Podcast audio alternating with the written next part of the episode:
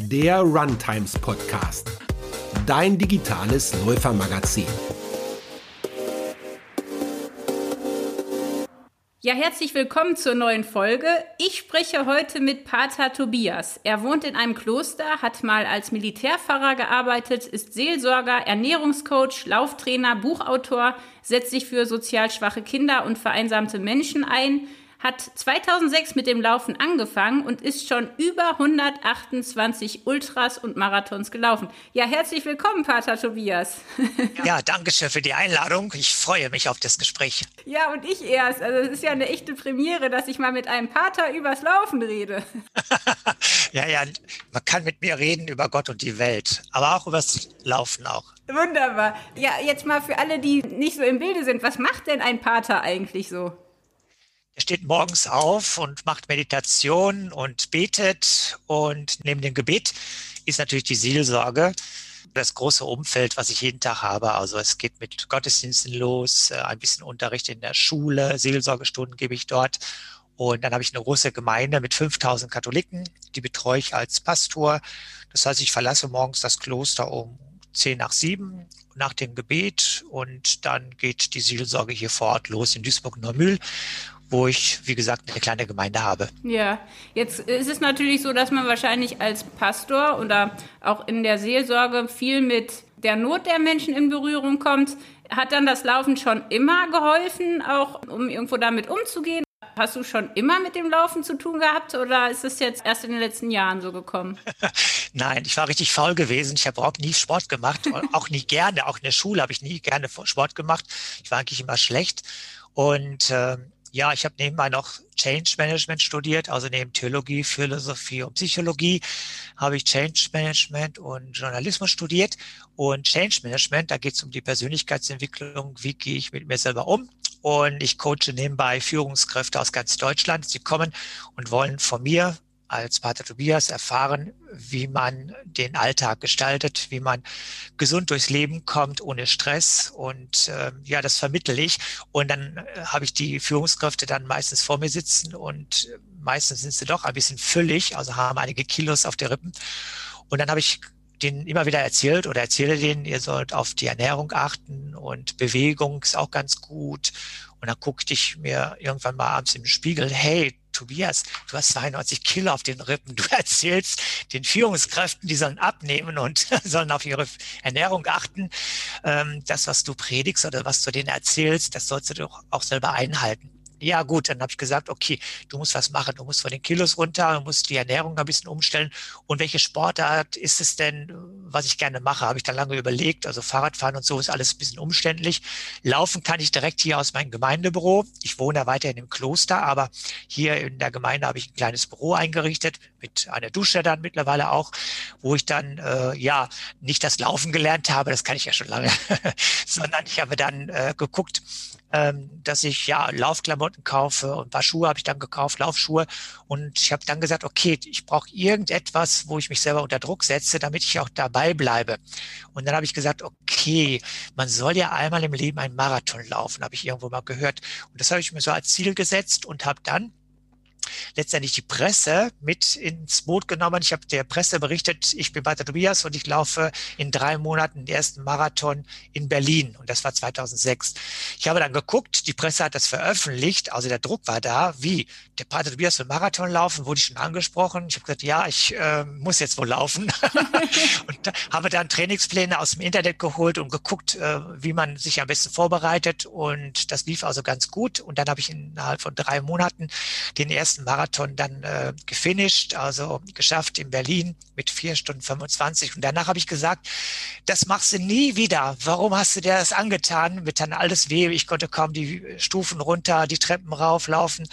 Und am nächsten Tag ging es mir wieder besser. Und dann habe ich gesagt, okay, so schlimm war es auch gar nicht. Und das war ein ganz tolles Erlebnis, wenn man durchs Brandenburger Tor läuft, ins Ziel läuft. Die Leute haben applaudiert und das war wirklich so ein schönes Glücksgefühl. Und ähm, ja, habe ich gesagt, okay, nee, du hörst doch nicht auf, du machst noch einen zweiten Marathon. Und der zweite Marathon war dann in Hamburg gewesen, ähm, im April 2007 dann. Wahnsinn. So war das. Wahnsinn. Ja. Und wie hat man im Kloster darauf reagiert? Ich meine, es sind ja nicht alle im Kloster wahrscheinlich ja. so laufverrückt. Genau, du musst ja viel Zeit haben, dass du nebenbei noch läufst. Und da gab es dann so die tollen Kommentare von den Patres, die äh, teilweise keinen Sport machen. Aber ich habe dann irgendwann gemerkt, in Hamburg, da gibt es Läufer, Läuferinnen, die laufen für einen guten Zweck. Und ich habe gehört, das sind Spendenläufer. Und das hat mich dann interessiert. Ich habe gesagt, okay, die laufen, ich habe dann gesehen für Kinderprojekte und so. Dann habe ich gesagt, okay, du hast auch hier in der Gemeinde auch viele Kinder, die in die Familien, die in Armut leben, die Hartz-IV-Empfänger sind, kinderreiche Familien, die sich nicht äh, so vieles leisten können für die Kinder kann es ja auch laufen. Dann habe ich mich genau informiert, wie das geht. Dann habe ich hier vor Ort Unternehmen angesprochen und äh, ich habe gesagt, okay, ich mache so einen Flyer für den nächsten Marathon und ich, äh, hätten Sie Lust, Ihr Logo auf meinen Flyer zu setzen. Also das Logo kostet dann 250 Euro. Ja, und da waren ganz viele Unternehmen äh, interessiert daran und haben ihr Logo dann letztendlich auf den Flyer gesetzt. Und dann hatte ich pro Flyer schon pro nächsten Marathonstart ungefähr so 3.000, 4.000 Euro zusammen nur durch die Sponsoren. Ich habe gesagt, oh, so schnell kannst du Geld verdienen. Und ein Pater, der Abt des Klosters, Abt Albert, mein, quasi mein Chef, der Obere des Klosters, der hat auch ein äh, Ferienfreizeitprojekt äh, mit äh, Kindern, die halt äh, bedürftige Kinder, bedürftige Familien, die nicht so viel Geld haben. Mit denen fährt er einmal im Jahr immer nach Ammeland. Und ich habe gesagt, okay, ich laufe mal für dein, deine Ferienfreizeit für Ammeland. Und dann kamen dann 4.000, 5.000 Euro zusammen und das habe ich ihnen dann gegeben. Und dann meinte der Abt Albert zu mir, hey, das ist ja eine tolle Sache. Wann ist dein nächster Marathon? und so haben sich die Mitbrüder dann dran angefreundet und ja, mittlerweile bin ich jetzt 128 Marathonläufe und habe über 1,5 Millionen Euro schon gesammelt. Wahnsinn. Für bedürftige Kinder, nicht nur in Deutschland, sondern mittlerweile auch weltweit für Kinder in, auf den Philippinen, die Müllkinder oder in Uganda. Die Waisen haben wir unterstützt oder die syrischen Kinder, die in großen Flüchtlingscamps in Libanon sind. Und ja, so suchen wir mal Projekte außerhalb von Deutschland, aber auch hier für die Duisburger und für die deutschen Kinder, wo ich dann eigentlich jeden Marathon, den ich absolviere, dann auch als Spendenläufer unterwegs bin. Wahnsinn. Ich meine, das ist ja toll, wenn man etwas sehr gerne tut und da auch noch was Gutes für die Menschen bei rauskommt. Das ist ja schon eine tolle Kombi. Ja, genau ich kann das Gute, also einmal meinen Körper gesund halten. Gut, jetzt kann man sagen, ich laufe jede Woche Marathon. Seit Januar habe ich jetzt 21 Marathonläufe, also fast jede Woche. Ähm, aber für mich sind es dann Trainingsläufe. Ich habe einen Sportmediziner, also einen Sportarzt, Dr. Markus Becker, der betreut mich dann alle drei Monate, checkt mich durch. Dann der Physiotherapeut, der knetet mich durch. Also ich bin da auf der guten Seite, auch gesund zu bleiben, weil es ist schon Extremsport, weil ich nicht nur diese 42 Kilometer absolviere, sondern mittlerweile auch mehrere größere Strecken absolviere, bis, bis 100 Kilometer und darüber hinaus bis 172 Kilometer. Vor zwei Wochen war ich noch in Ober, äh, in Sonthofen im Allgäu und äh, da habe ich 70 Kilometer absolviert mit 3200 Höhenmeter. Also ich mache auch diese Extremläufe. Dann kommt noch ein bisschen mehr Geld zusammen, weil die Leute, die dann spenden, das einfach noch mehr honorieren, als wenn ich jetzt jede Woche so diesen kleinen, Anführungszeichen, 42 Kilometer laufe. Ich habe mich gerade gefragt, wenn man damit anfängt und, und sammelt Geld, die Leute sind ja, die Menschen sind ja grausam, die wollen ja immer, immer mehr. Und ich habe auch schon gerade überlegt, ist es nicht dann doch so, dass du dann immer mehr, immer mehr und immer weiter, immer weiter, also hast du nicht Angst, dass es irgendwann zu viel wird dann? Nee, deswegen habe ich ja den Arzt, die mich dann schon bremsen, also wenn es gefährlich wird. Der Mensch ist zum Laufen geboren und es ist einfach schön, in die Natur zu laufen, äh, auch die Stadt mal zu sehen. Ich habe gerne Berlin-Marathon zum Beispiel jetzt vor mir oder auch andere größere Städte. Städte. Man sieht halt mehr von der Stadt, als wenn man als Tourist dorthin fährt oder auch landschaftlich äh, sehe ich viel mehr, wenn ich laufe, äh, ob ich in Marrakesch war oder in New York oder in Boston oder in Jerusalem oder in Eilat in der Wüste oder in Oman. Es sind einfach tolle Sachen und ähm, ja, das berührt mich schon sehr, was ich dann sehe, auch von der schönen Natur. Wenn man hier in einer Stadt lebt, ist es einfach auch ein Glücksgefühl, was man, was ich dann selber habe auch. Und es spornt mich immer wieder an. Und wenn dann noch das Gute dabei steht, dass man den Kindern helfen kann, dann ist es einfach schön. Und ich baue das bei mir in dem äh, wöchentlichen äh, Plan immer mit ein. Also die Trainingsläufe sind schon fest für nächste Woche, die Marathonläufe stehen schon fest, so dass ich da also keinen Stress habe, sondern äh, also mir was Gutes tue, denn ich kann beim Marathon letztendlich auftanken. Für mich ist es immer eine Meditation, weil ich dann auch mal viel Zeit für mich habe, so vier, viereinhalb Stunden zu laufen. Und dann komme ich wieder zurück vom Marathon und dann geht es direkt wieder zum nächsten Termin. Also das sind für mich Trainingsläufe und es ist keine große Belastung mehr, mehr für, ein, äh, für meinen Körper, als wenn ich jetzt zweimal einen Marathon im Jahr laufe und dafür trainiere und dann voll Gas gebe. Das ist meistens dann nicht so ganz gesund für den Körper, als wenn ich jetzt jede Woche einen langsamen Marathon mache als Trainingslauf, aber der als Marathon dann auch anerkannt wird. Mhm.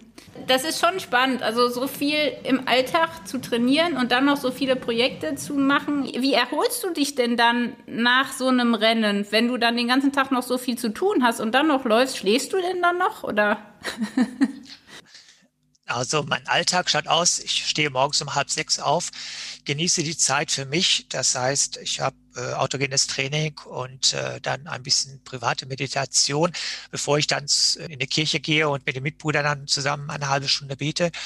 Dann fahre ich ins Gemeindebüro und esse hier dann äh, ein gesundes Frühstück. Ich will jetzt nicht sagen, im Kloster gibt es kein gesundes Frühstück, aber die essen natürlich Weißbrötchen und sonst Zeug und Marmelade und so oder Wurst, das, das esse ich alles nicht, sondern äh, hier wartet die Flockmaschine auf mich, die wartet, dass ich dort äh, Hafer reinfülle äh, und diese Maschine flockt dann diesen Hafer und dann habe ich frischen, frische Haferflocken und die weiche ich dann mit normalem Wasser auf und dazu kommt Akazienhonig, dazu kommt ähm, Blaubeeren oder Himbeeren oder Äpfel, also ein gesundes Frühstück. Damit starte ich praktisch den Tag und äh, das gibt mir einfach die Power dann auch für den Vormittag.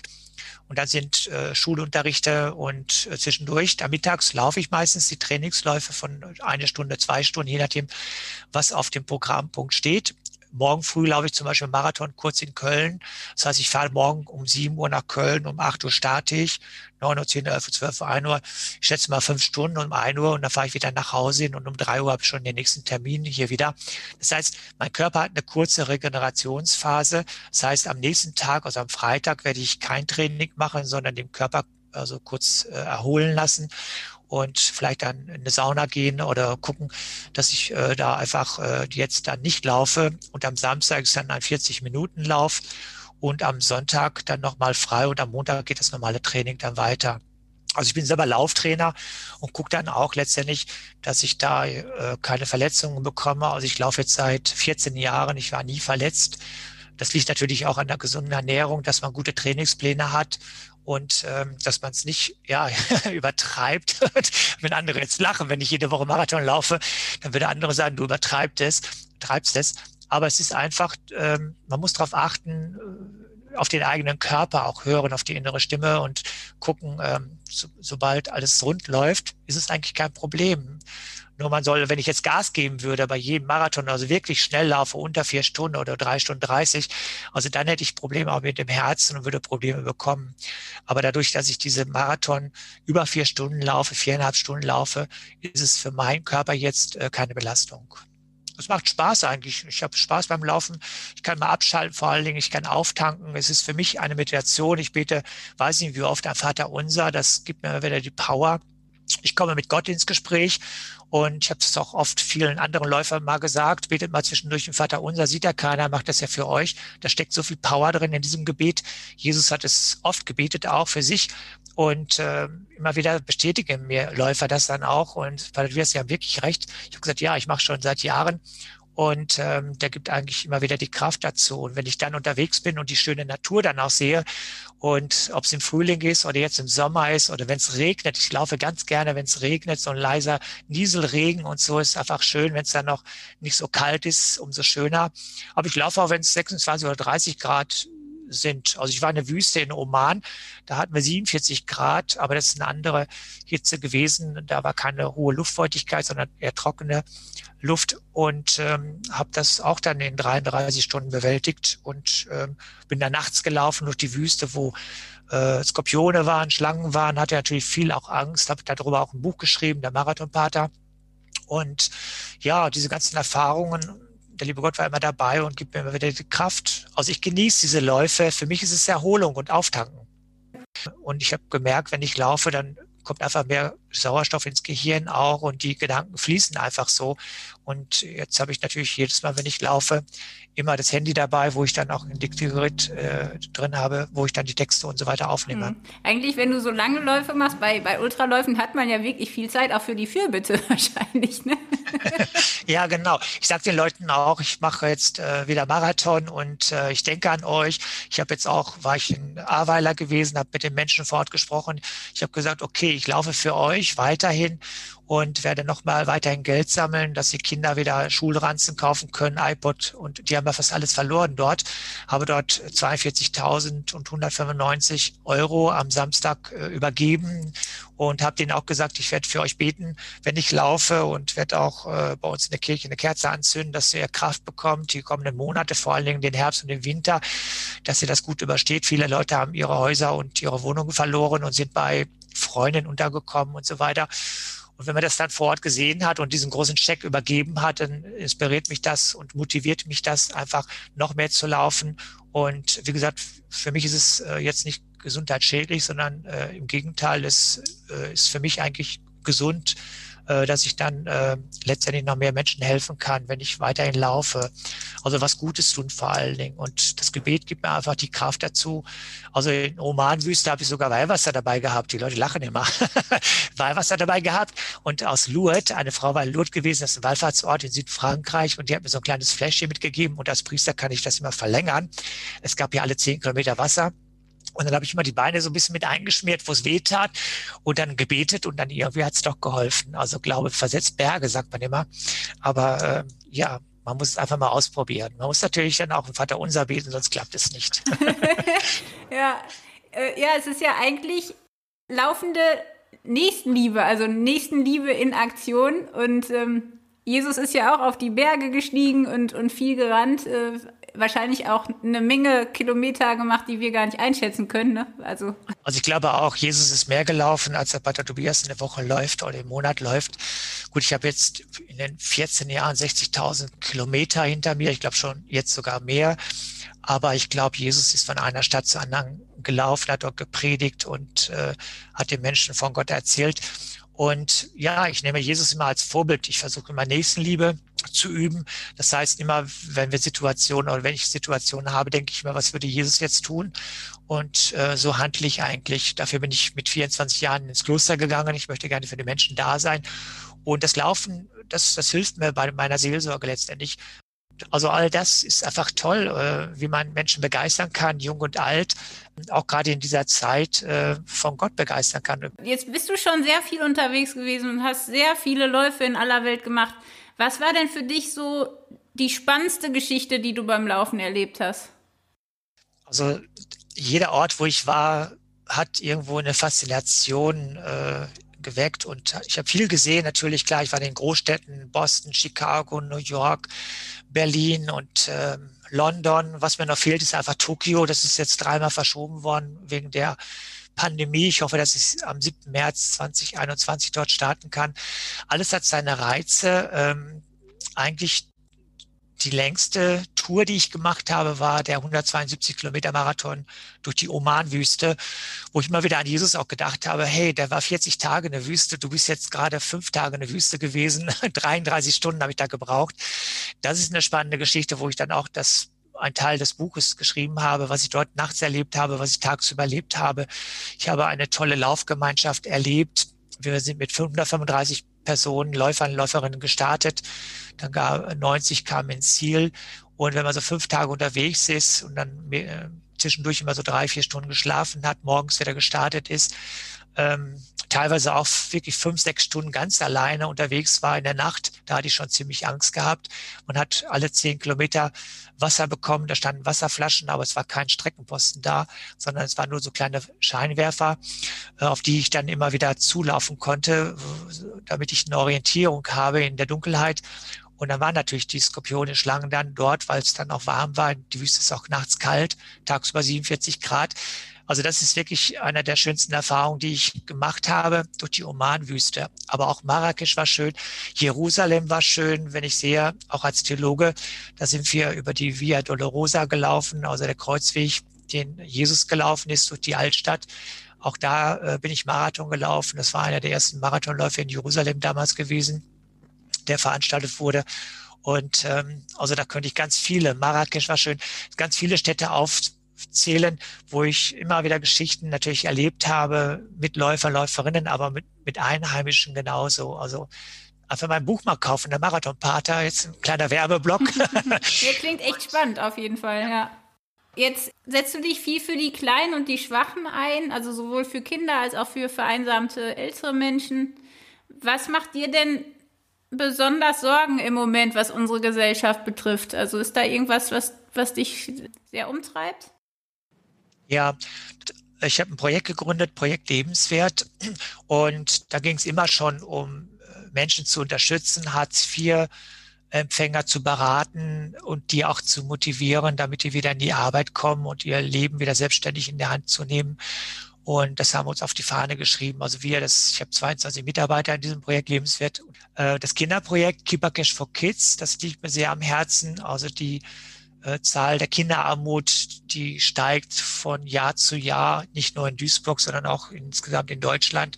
Immer mehr Kinder und mehr Familien geraten in Armut. Durch die Pandemie jetzt noch mehr, die wir seit über ein Jahr haben, sind viele auch arbeitslos geworden und viele Familien, die sind wirklich, äh, liegen an der Grenze, und, und haben, ja, haben kaum noch Geld zur Verfügung. Das ist also die Kinderarmut. Und das zweite ist, ist die Altersarmut. Also es ist erschreckend. Ich habe hier auch ein Sozialcafé gegründet, wo ältere Menschen mittags für wenig Geld ein Mittagessen bekommen. Äh, die Vereinsamung der alten Menschen. Ich besuche oft alte Menschen zu Hause, merke, dass sie ganz alleine sind, die einen Partner verloren haben. Also die Altersarmut, da müssen die Politiker wirklich was tun. Ähm, viele sind da wirklich an der Grenze und da versuche ich dann auch durch Sponsoren und Stiftungen äh, dieses Café aufrechtzuerhalten.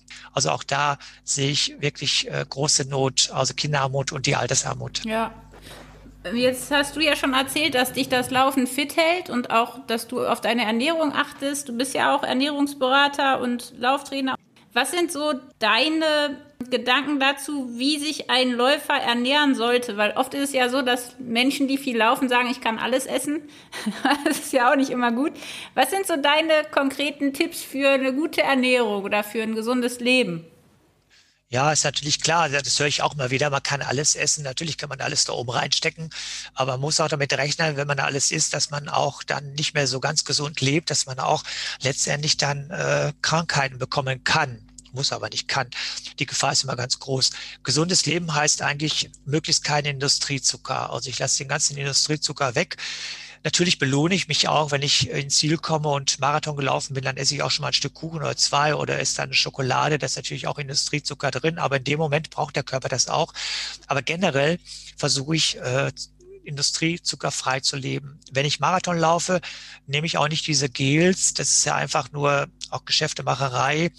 Ähm, es gibt ja verschiedene Gels-Produkte, die angeboten werden auf dem Markt und manche stopfen sich auch mit diesen Gels voll, die voll mit Kohlenhydraten sind, aber auch viel Zucker drin ist. Äh, ich nehme immer Datteln. Datteln sind, äh, da ist alles drin, da sind Mineralien drin, die sind süß, schmecken lecker und die geben unwahrscheinlich viel Power, also weitaus mehr Power als diese Gels, die da angeboten werden. Und wenn ich Marathon laufe oder wenn ich einen Ultra mache, äh, dann habe ich immer, äh, weiß ich nicht, fünf oder zehn äh, Datteln dabei, die esse ich zwischendurch. Und manchmal lasse ich die ein bisschen länger auch im Mund, dass es, äh, dass die äh, Stoffe direkt auch ins Blut aufgenommen werden. Und die geben mir dann diese Power. Also diese Tipps habe ich schon mehrmals gesagt, auch Langstreckenläufern äh, nimmt Datteln. Und wichtig sind natürlich auch Salze, wenn man lange Strecken läuft oder auch Marathon, dass man immer so kleine Tabletten, Salztabletten dabei hat.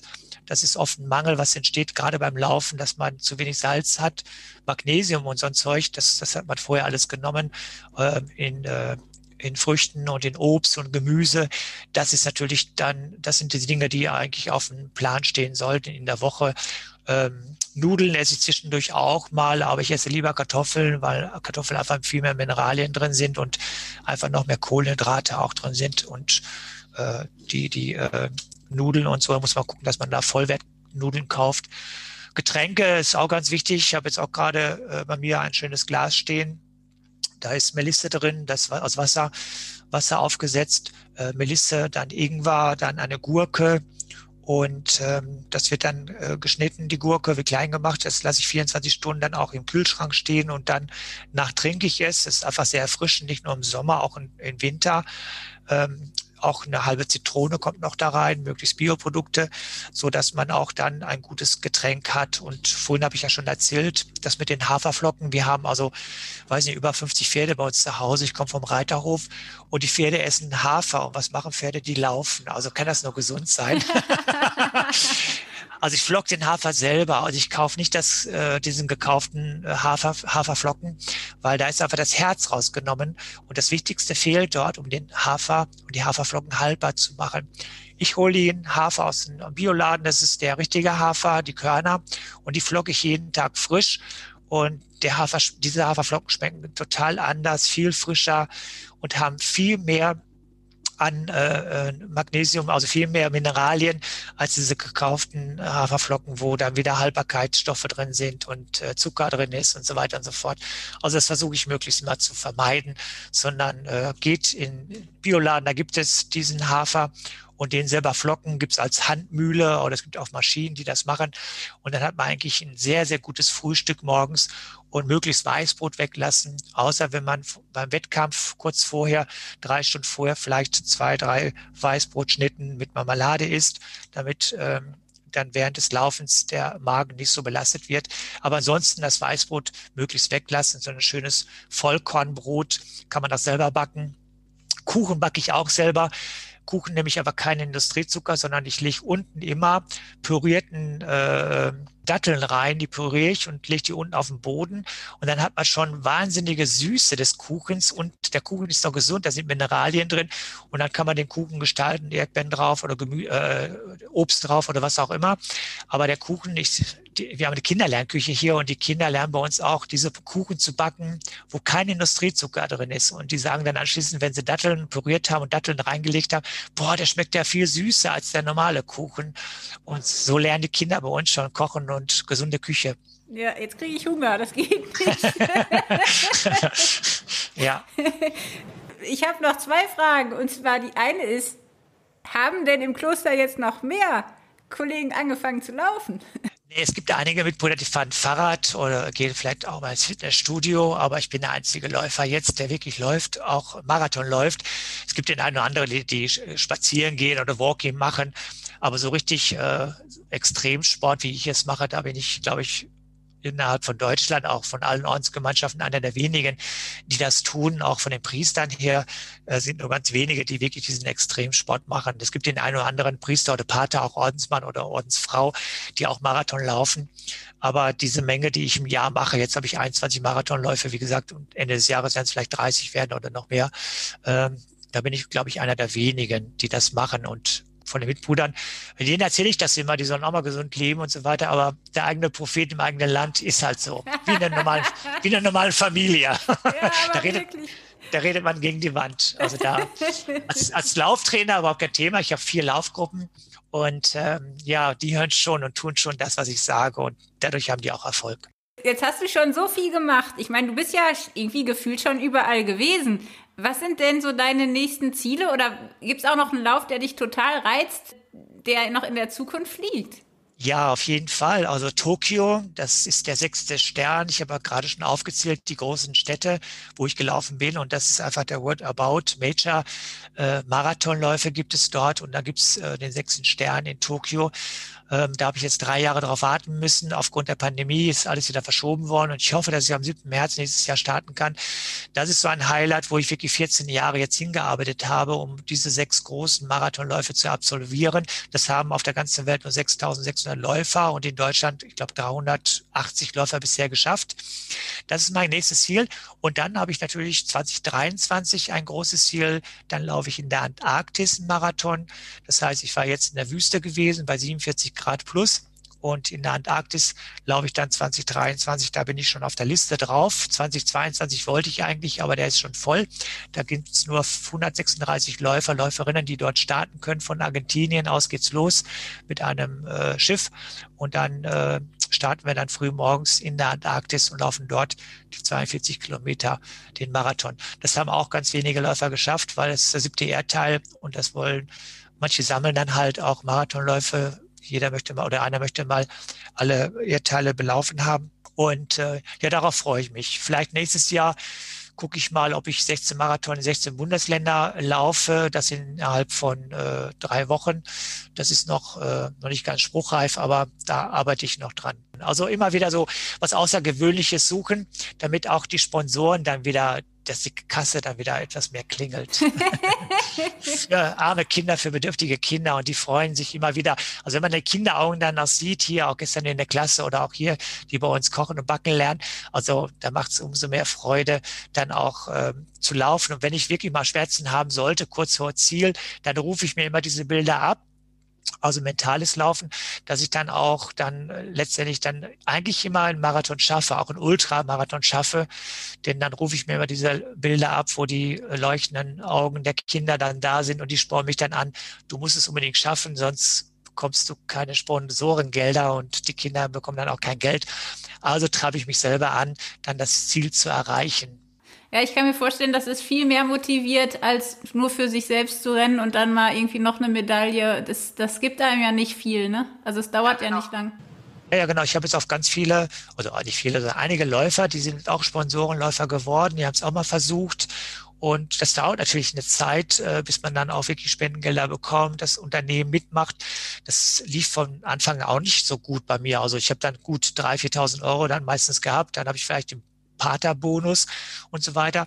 Aber auch wenn es nur, weiß ich nicht, 400 oder 500 Euro sind beim kleinen Marathonlauf, ähm, egal, jeder Euro zählt. Und wenn man damit ähm, jemand unterstützen kann oder einen Sportverein unterstützen kann. Also ich habe jetzt letztens auch einen Sportverein, die haben Trikots bekommen und die haben auch Not, weil auch da die Klassen, die Kassen klamm geworden sind und nicht mehr so viel Geld zur Verfügung haben ja, das kann man auch, eigentlich kann jeder Läufer auch ein Sponsoren- oder Spendenläufer werden. Man muss immer gucken, in seinem Umkreis, Familienkreis gibt es immer wieder Sponsoren, die da mithelfen, wenn man ein gutes Projekt hat. Also man braucht irgendwo ein gutes Projekt, was man gerne finanzieren, unterstützen möchte. Hm, eine super Idee. Pater Tobias, es ist mir eine Freude, mit dir zu sprechen. Es gibt sicherlich noch ganz viele Themen. Also wer mehr über dich erfahren will, der kann natürlich gerne mal auf unserer Webseite vorbeischauen. Da haben wir auch noch einige Informationen, Bilder und auch Hinweise, wo man mehr über dich findet und über deine Projekte, die ja wirklich ja. wichtig sind. Und natürlich das Buch, also ich werde es lesen. Ich bin gespannt. Vielen Dank, Pater Tobias, für deine Zeit. Gerne. Und bleib fröhlich und gesund. Ja, danke schön für die Einladung. Hat mich auch sehr gefreut und war ein tolles Gespräch. Und wünsche allen Hörern da natürlich Gottes Segen und bleibt alle gesund. Das war der Runtimes Podcast. Spannende Laufgeschichten Trainingstipps und Workout-Videos gibt es auf unserer Webseite run-times.de oder in unserem YouTube-Kanal.